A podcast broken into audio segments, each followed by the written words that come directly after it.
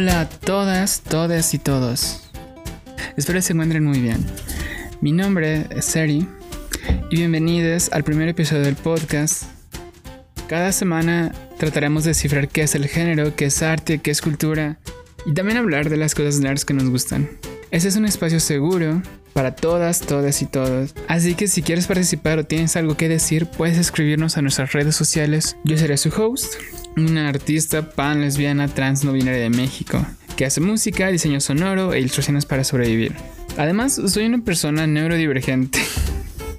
Entonces va a ser muy divertido este proyecto, espero.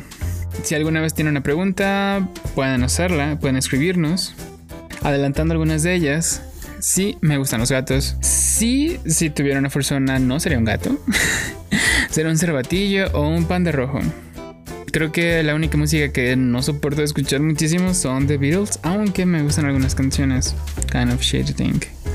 Me gusta My Chemical Romance. Soy profeta y fiel creyente del arte contemporáneo y del arte pop. en resumen, bueno, seré su host. Principalmente decidí hacer este podcast porque ya tenía esta idea desde hace mucho. Hacer un espacio para hablar de temas que atraviesan mucha de mi experiencia como persona, de la diversidad, pero no necesariamente desde un, pedestal o desde una visión súper crítica o academicista. No simplemente platicar, conocernos, escucharnos, acompañarnos y aprender cosas nuevas entre todas. Además del hecho de que estamos cruzando una pandemia, no ayuda muchísimo. Así que, bueno, yo seré mi propia primera víctima. Entonces les contaré un poco de quién soy.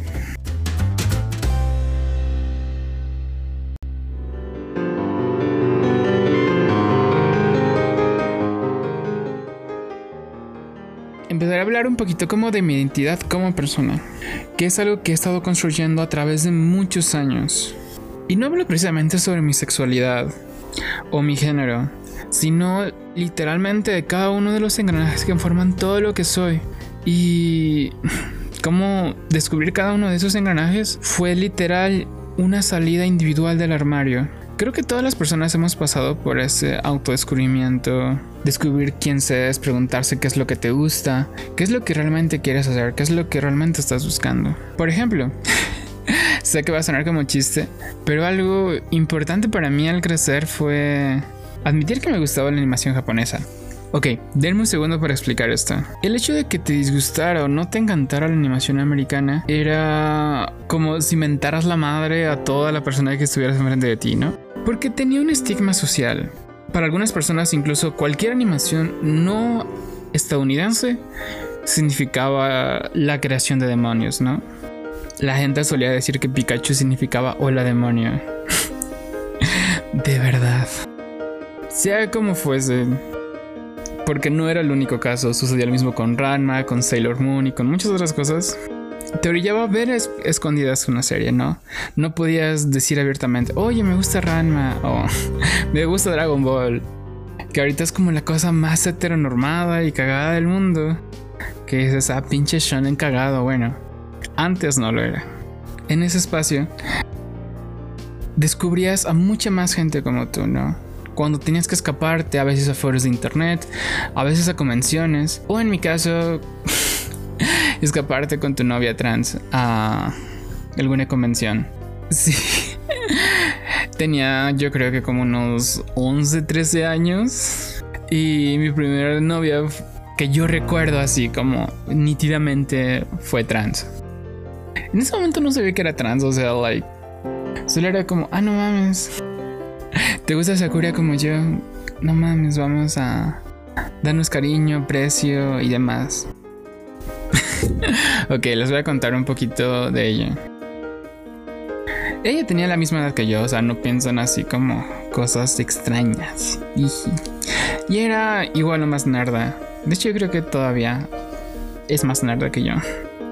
Y como nos conocimos, nos conocimos en foros internet. Creo que se llamaba Foros de Z o algo así. En este momento no me acuerdo. Ella era la persona más adorable que podías conocer. Y era una de mis mejores amigas en ese momento. Nos gustaba las mismas series. Y bueno, nos gustaban incluso los mismos iconos trans de alguna manera. ¿Algunos vieron Ranma? El final, según yo recuerdo, acaba aceptando que es mujer y casándose con Akane. Pero bueno. Y con Amelie pasé parte de mi niñez descubriendo, tomándonos de la mano, dándonos afectos. Era una bonita relación. que obviamente teníamos en secreto, ¿no? Porque si ya era un problema ir a escondidas a alguna convención, ir a escondidas a ver a tu novio trans en una convención suena como no la mejor idea en un estado súper conservador donde los crímenes contra la población de la diversidad estaban a la orden del día. Pero obviamente y eventualmente su madre se enteró y fue como volver a salir del armario. La primera segunda vez. La primera en este caso es admitir que me gustaban las monas chinas. Y obviamente, porque pueblo, nos prohibieron vernos, les conectaron a internet y no simplemente no podíamos seguir viéndonos. Afortunadamente con el tiempo las cosas mejoraron y pues su familia empezó a aceptar quién ella, quién era ella. Pero pues a mí ya no me tocó vivir eso. Me gusta pensar que con el tiempo las cosas mejoran. Y ustedes se preguntarán, ¿tu familia, Eri, supo esta relación? Absolutamente no. ¿Por qué? Por instinto de supervivencia. Volviendo al tema de las monas chinas, ¿no? Si ya eso era un problema, créanme que de haberse sabido el otro, no hubiera podido salir nunca más sole a la calle o algo así.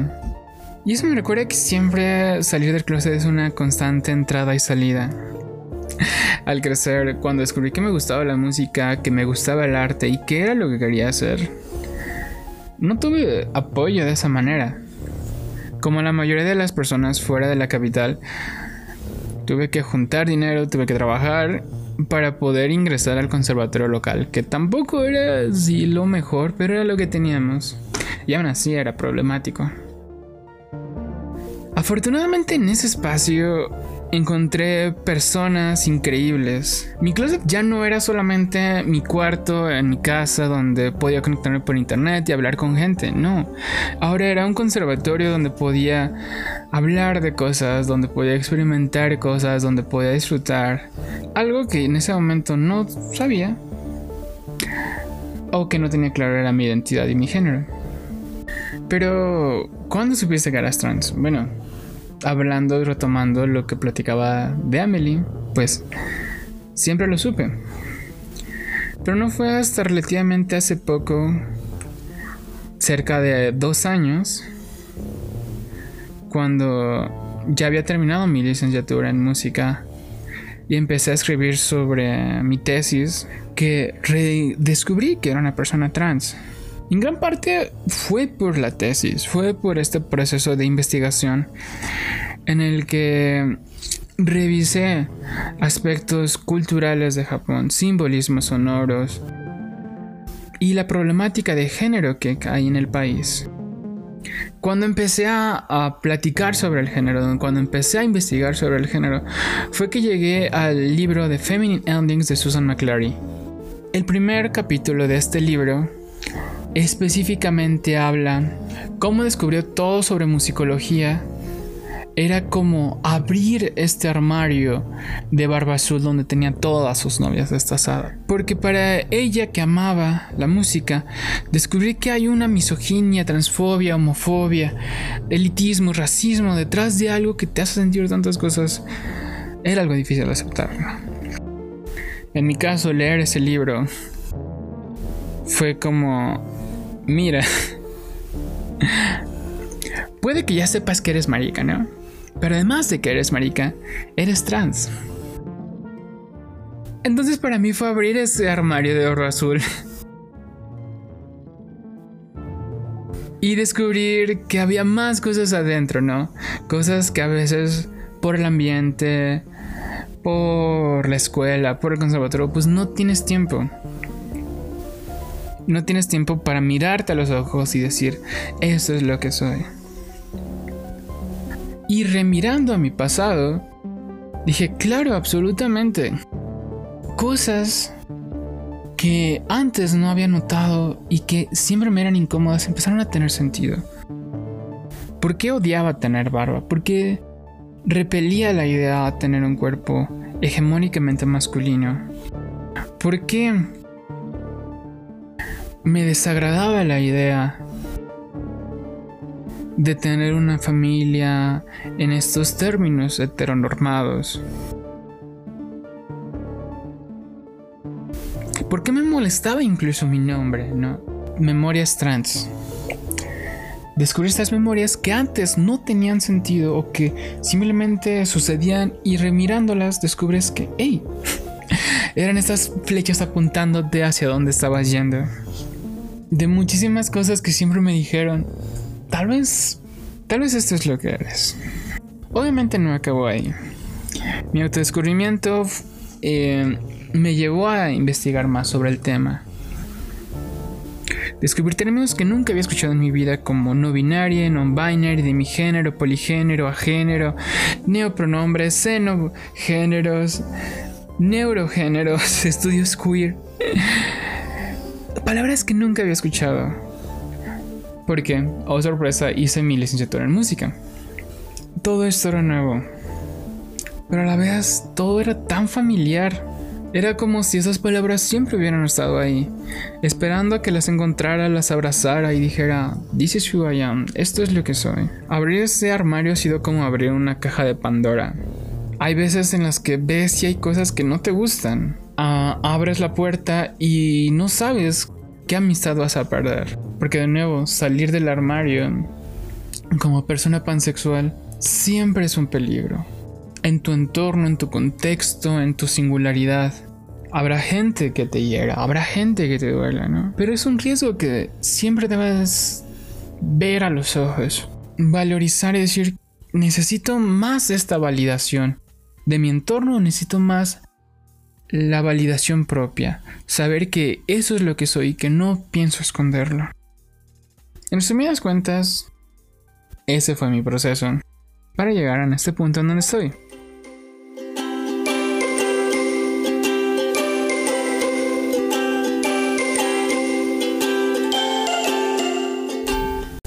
Antes de irnos, quisiera celebrar como algunas cosas que pasaron esta semana en el mundo de la diversidad. Esta semana en Puebla se aprobó la ley del matrimonio igualitario y quedaron en por fin notificar cuándo se dará la ley de identidad de género y la ley que cuide los derechos reproductivos. También en Campeche se está aprobando la ley de identidad de género sin patologización, solo en México. Y la semana pasada en Jalisco se aprobó la ley de identidad de género para que cualquier persona pueda acceder a su cambio oficial ante el Estado reconocido.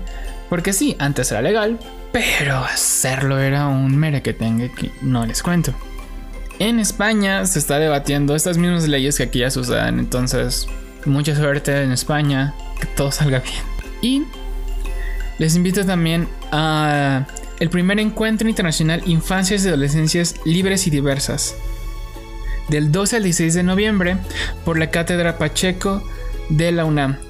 Vamos a dejar el link abajo para que puedan inscribirse desde el 12 al 16 de noviembre para hablar de las infancias libres de binarismo, estereotipos, violencias, machismos. 100% recomiendo. Creo que si este tipo de espacios hubieran existido cuando yo crecí, oh my god. Entonces ahorita que existen hay que celebrarlos, compartirlos. Yo quería que este fuera un episodio corto, pero al parecer no va a poder ser así. Ahora me gustaría recomendarles un manga que para mí fue el descubrirme ya no tanto como pansexual, sino como esta pan lesbianidad, ¿no? si tienen dudas al respecto, puedo responder en el siguiente episodio un poquito de ella. Entonces, quiero recomendarles uh, Jury Life, No Love, No Life, de Kuru Kuru Hime, que retratan 10 escenas diferentes sobre 10 relaciones lésbicas en manga. Y que es muy buen libro. Lo pueden encontrar en Amazon. Está editado por Gen Press en inglés. Desafortunadamente no está en español. Y la autora es increíble. Me encanta porque la primera historia es de una chica que literalmente es yo. O sea, tiene la misma edad, tiene el mismo corte, tiene el mismo chongo, tiene la misma ocupación. Entonces, como de ok, este es el destino diciéndome cosas. Y si pueden, cómpralo. Está muy, está relativamente barato y fue un regalo de cumpleaños. Entonces para mí este libro es muy especial. Si tienen dudas cómo se llama, se llama Yuna Miyafuji. Y su pareja se llama Manami Hanazono. No quiero adelantaros muchísimo porque son historias muy cortas que retratan episodios de la vida cotidiana con un arte súper precioso, súper adorable. Desde tener una mascota y cómo es vivir con tu pareja teniendo una mascota cuando está en tu cuarto y, y tú quieres tener intimidad con tu pareja y no se puede. o por ejemplo cuando siendo personas adultas tienen que separarse, no porque no se quieran, no porque no se amen, sino porque tienes que trabajar y encuentras un trabajo mejor en otro espacio fuera o lejos de la persona que quieres. Antes de terminar, me gustaría recomendar un poco de música porque como artista me parece re importante hablar de artistas no binarias, artistas, transartistas de la diversidad. ¿Por qué? Porque si no estamos en los medios de comunicación, masivos. Bueno, al menos tenemos que estar en nuestros propios proyectos, acompañarnos, que más gente nos escuche. Espero les guste. Esta canción es de Aimer y se llama You Can Fly, que es una canción que habla sobre su descubrimiento como persona no binaria. La letra habla de este descubrir, de este salir del binarismo, de este encontrarse fuera de esos parámetros occidentales europeos que violentamente se nos imponen. Y decir al final, ¿sabes qué? Vola. Eventualmente vas a encontrar tu camino para volar y ser libre y disfrutar de quien eres. Espero les guste.